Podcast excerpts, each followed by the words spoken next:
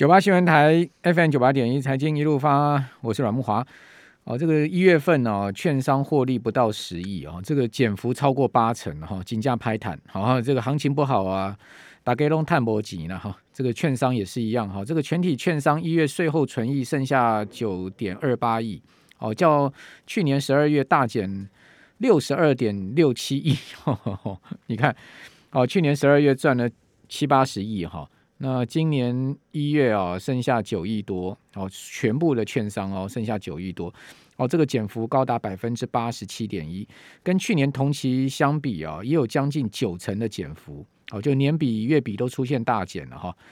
呃，证交税跌破两百亿关卡哦，也剩下一百七十四亿，也终止了二十七个月的正成长，所以呢，政府税收呢也也减少了。那券商因为经济收入减少，自营部位评价损失增加，等于说自营操作也不利了哈，也失利，好，所以获利缩水。一月包括经济自营跟承销三大核心业务全数缩水。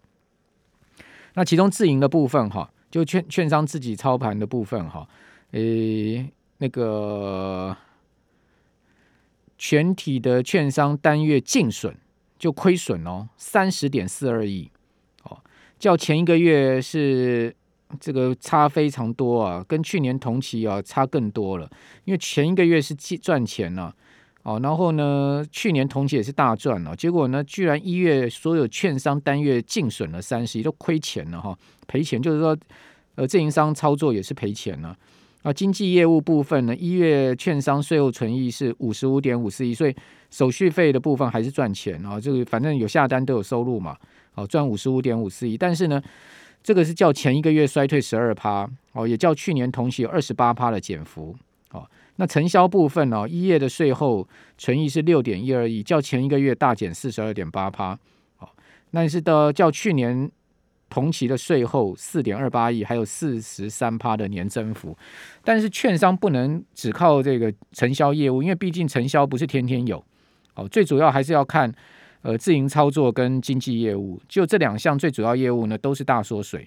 好、哦，可见呢，呃，券商这个一月啊，今年以来是不好过了哈、哦。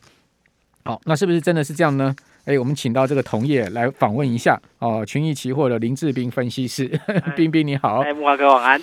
哦，金价拍弹吗？这个券商你看哇，这居然一月自营操作亏损三十亿哎。呃，一月很，因为其实行情整体从高点一万八千五一路走到一万七千七百多啊，所以整体指数下跌的幅度比较大啦，所以自营商整整整体来讲还没有就是把它布局反转过来嘛，所以可能亏损就会相对比较大一些。但是二月其实就还好了。我看一月亏，二月赚不到哪里去啊。可是二月基本上是从低低点上来，会少回会回来一些些啦，就是虽然没有回来很多，但是至少有一些，比如说就是一些。个别的标的都有出现一些行情出来，那相信自营商都会有一些掌握啦。而且在经济业务部分，其实从二月开始也开始有一些主流标的出来啦，市场上热度的标的也都有啦，华航、长荣航。那这是之前大家比较呈现比较不敢去碰的航运，又开始有活蹦乱跳起来了。所以市场上的量呢是有一些些稍微的放大出来。那对于整个经济经济业务也会有相对的好转啊，所以二月应该不会那像一月那么的悲惨啊，对啊。那期货期货业务呢？期货我觉得今年反而还蛮好的，因为其实我其实因为刚好从一月开始，大家对于升息议题都比较关注，再加上二月开始，其实有很多俄乌危机的问题一直在发生，所以让这个市场上的波动变大了。那波动变大，其实期货的操作避险的这个可能性，大家可能就要多加的琢磨，尤其是在接下来，不管是到三月十号美国 CPI 的公布，或者到三月十六号美国正式升息的这个期间，其实都很容易让这个市场上有一些往下走的空间存在。那这个部分大家就要提高警觉，而不是说等到那时候才来说，哎，我那时候再来做一个期货户，那这个这样子你相对来讲就已经来不及了啦。对啊，所以期货今年反而比较好一些。对，好，那呃，投信今天上柜买超新权龙。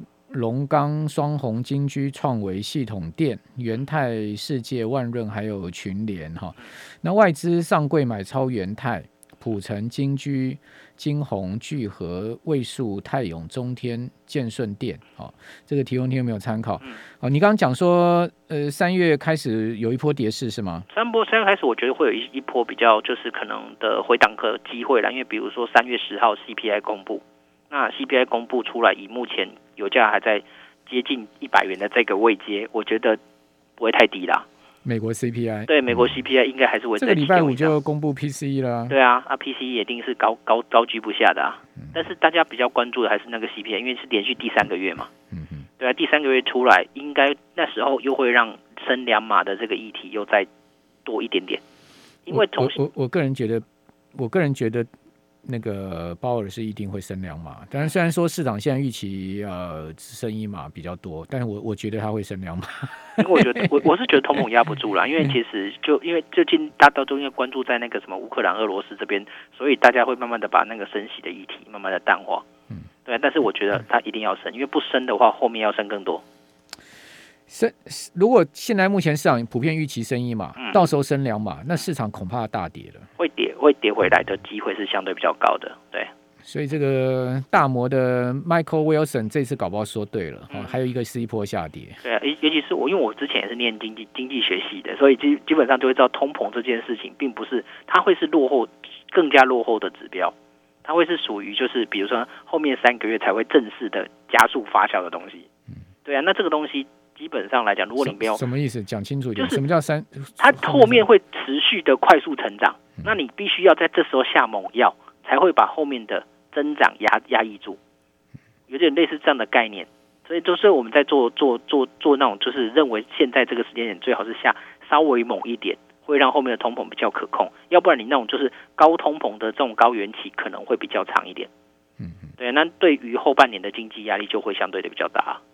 对啊，这是我目前看起来比较担心的地方啊，所以因为联总会已经本来就他就已经错估情势了嘛，嗯嗯嗯嗯嗯嗯他如果不不不不快刀斩乱麻的话，恐怕这个这个美国到今年底的物价会更失控啊，那那时候要其中选举，那还得了？对啊对啊，所以他应该在启动民民主党不要选了嘛？对啊，他应该在其中选举把它先压下来啊，然后现在为什么俄乌俄乌的危机这边他为什么这么被动？也就是因为这样，他没办法太过强力的制裁啊。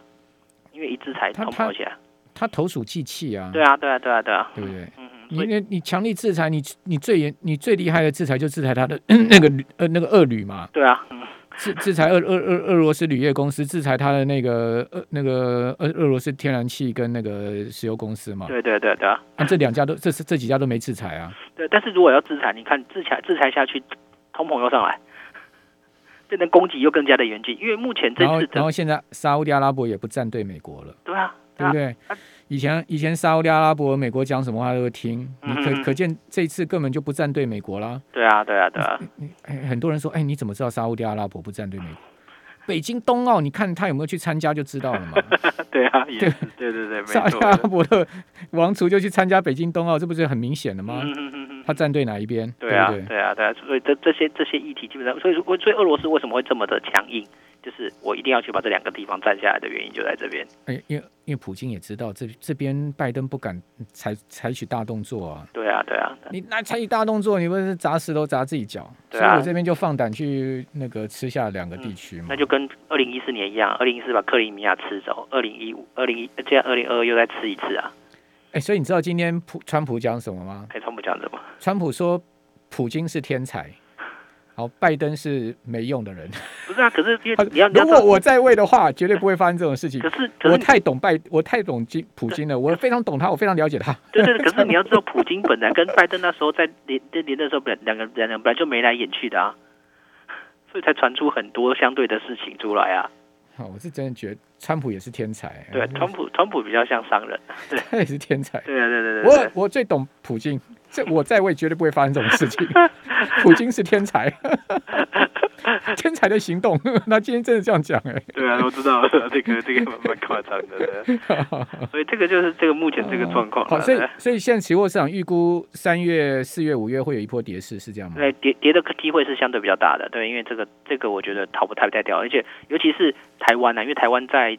波就是美国从那个就是高点回跌十 percent 那次，台湾一月没有跌，没有跌太多，那时候跌了五 percent 而已，所以整体跌幅并不算大。等到真正升息的那一刻，会不会有再有一波的资金撤出？你你觉得会跌多少？呃，至少会跌十到十五 percent 吧。台股这个这个算是相对保守。台股台股会会做一个补跌的动作，十趴就三千点，十五趴就四四千千多点，对对对对。哇，那做到这一波期货，我们就探探高并轨。那所以大家事先先准备好啊，不要等那时候真的，因为我们没有没有叫唱衰整个股市会一定会跌，但是准备好总没错嘛。这样让我想到那个那个远月的选择权，给他那个 put 去买一些呢，因为也是可以啊，对啊，也是可以做这些事情啊，对啊，对啊，很价外的给他去买一些，对啊，对啊，对，因为之前好像一月曾经有一波人要做这件事，但是没有跌下来，对，但是我觉得他后面还会再继续做。嗯。因为这种大资金的人，他们并不在乎一年压一次，压到就就对对对对对对对，做十次没赚到没关系，十次赔掉，你一次赚到就一百倍回收。对对对对，他们就在等着等这次机会啊，所以我觉得他们在三月四月的选择权应该还会再布一次同样的动作。嗯所以这个东西就会大家还是相对保守。我觉得真的要等到行情，要等到下半年看美国通膨数据下来之后，嗯才会随着指美国指数再又再一次创高，嗯这个机会才会有。那当然要看。第二季的回档幅度到底多大？嗯，对，这个是大家要比较稍微注意的地方。而且我觉得这个乌俄危机根本就没有结束，而且要持续进行。好、哦，这个霸龙周刊说，普丁根本不怕制裁。好、哦，主要原因是因为欧美政治圈很乱，好、哦，根本很难团结去呃维护这个乌克兰的权利。对啊，因为你很很明显的，德国就不不太不太想站队啊。啊，法国一直在跟普丁谈，他也不想站，因为在欧陆本土的几乎都不太想去做这些事情啊。只有什么？只有离开欧陆本土的英国啊、加拿大啊，甚至那个美国啊，一直在喊声。对啊，好吧，当然我们就作壁上观吧。哈、嗯，不过呢，这种危机哦，我是觉得我们自己也要想一想我们自身了。嗯嗯嗯。但我们我没其他用意了哈，我只是说我们自己也要想一想了哈。好，非常谢谢冰冰哥接受我们的访问。